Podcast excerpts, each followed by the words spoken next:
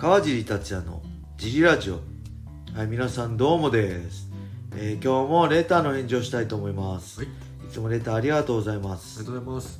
そして小林さん今日もよろしくお願いします、よろしくお願いします。えー今日のレターははい。川尻さんこんにちははい。今回質問したいことは階級についてですはい。今 USC ではユニファイドルールのうちの8階級が採用されてますがライト級から上の階級の体重幅が少し大きい気がします。はい。そろそろ14階級にしてほしいのですがはい。興行選手層的に厳しいでしょうか？はい。よかったらご意見をお願いします。はい。はいありがとうございます。USC そうですね。今 USC で調べたら、はい。えー男性が1234567階級ですね。はい。56.7キロのフライ級、はい。61.2キロのバンタム級、65.8キロのフェザー級、はい。70.3キロのライト級、はい。ウェルター級、はい。77.1キロのウェルター級、83.9キロのミドル級、93キロのライトヘビー級、そして120.2キロ以下のヘビー級はい。の8階級、はい。で、ライト級からはい。まあ、約7キロ差があるライト級70.3から、はいウェルター級はい70.1まで、7キロ差まあ確かに7キロ差ってはい。でかいですよね、はいあのー、本当選手の本音で言えばはい。70キロは厳しいけど77キロはでかいっていう人たくさんいると思うんで、はいいわゆる昔のねプライド武士道階級であったはい。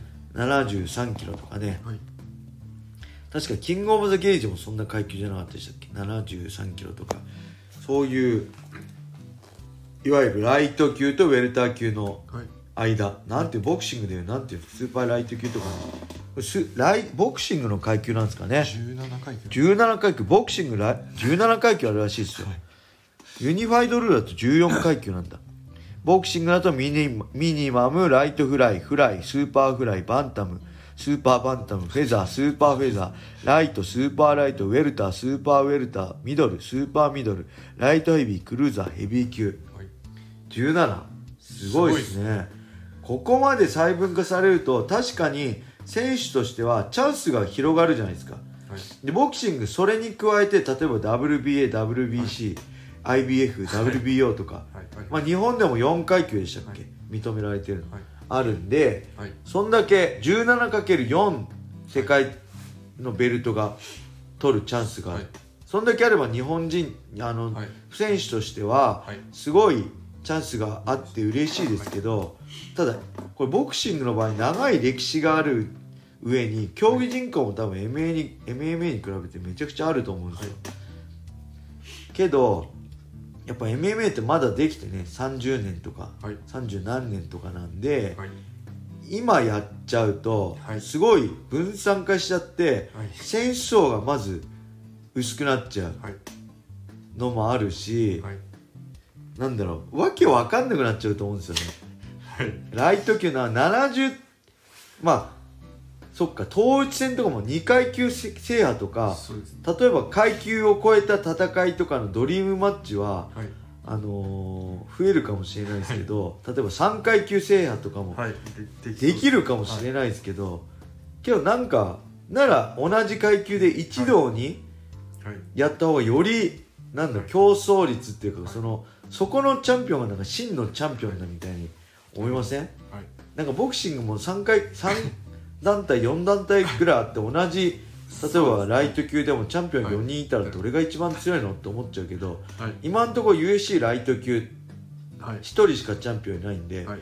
であんまりねライ、まあ、BJ ペンとかいたけどライト級からはいウェルター級に上げる人とか、はい。なかなかウェルター級からライト級に下げる人っていないんでもう正真正銘のそこが、まあ、ドリームマッチ以外例えばヌルマゴメドク対はい。ジョルジ・サンピエールとか、いそういうの以外普通の人は1階級で勝負するんで、はい。その方がなんかより僕的にははい。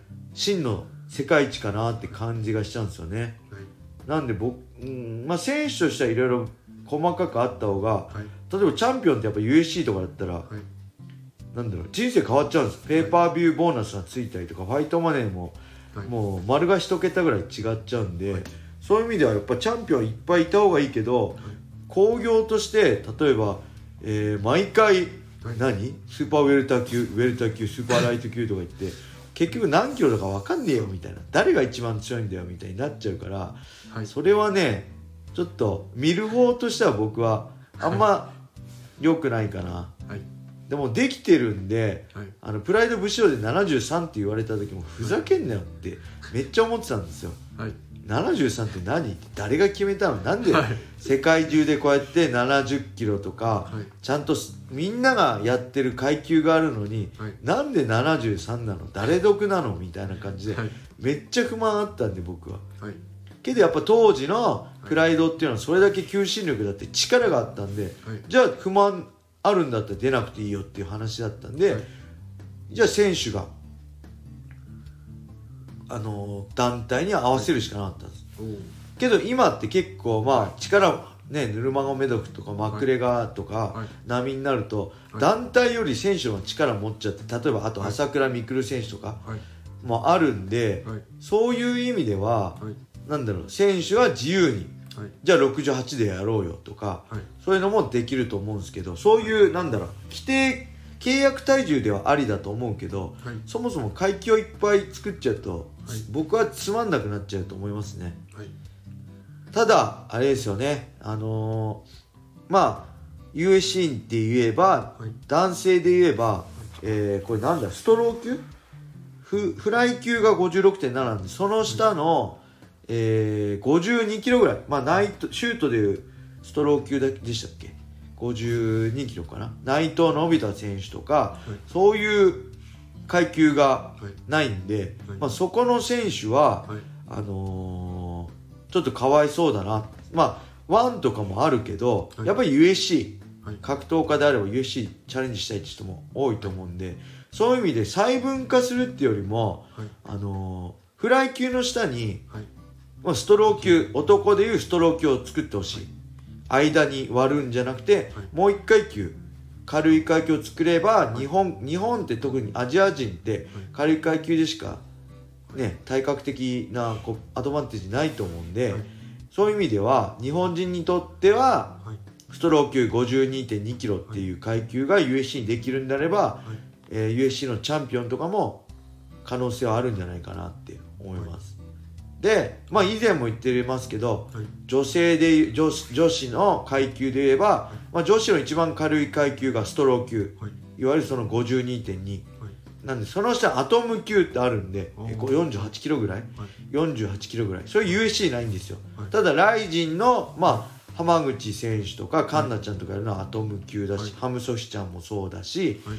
であとインビクタっていうまあ今、えー USC ファイトパス USC のグループから抜けちゃったんですけど、はい。その世界唯世界のトップの女性の団体。ではアトム級あるんで、はい。浜崎選手はそこではい。インビクタのアトム級チャンピオンだ。はい。ただ USC にアトム級がないんではい。USC 出れなかったっていうはい。経緯があるんではい。まあできまあにさっきも言ったけど日本人の USC チャンピオンの可能性として女性のアトム級もはい作ってほしいかなっていうのはありますね。でちなみに女性のフェザー級65.8ははい。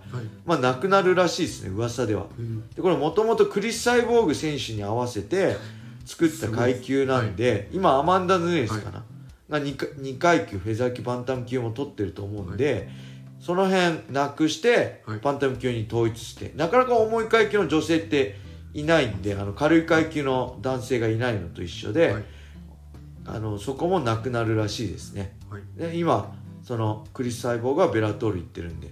はい。はい。そんな感じでそれがまあ僕の意見かな。はい。はい。そんなわけで今日もジリラジオを聞いてくれてありがとうございます。ありがとうございます。えーこれブラウザで聞いてる方ね、ぜひスタンド FM をダウンロードしてください。そして川尻達也フォロー、言い直して、レターもどしどしお待ちしております。ます。もう少しでね、これ1000フォロワーまで行くんで、ぜひ、まだブラウザで聞いてる方、はい川尻を助けたいって方はね、はいえースタンド FM をダウンロードして、ぜひフォローよろしくお願いしますよ。ろしくお願いしますはい。それでは今日はこんな感じで終わりにしたいと思います。皆様良い一日を。まったねー。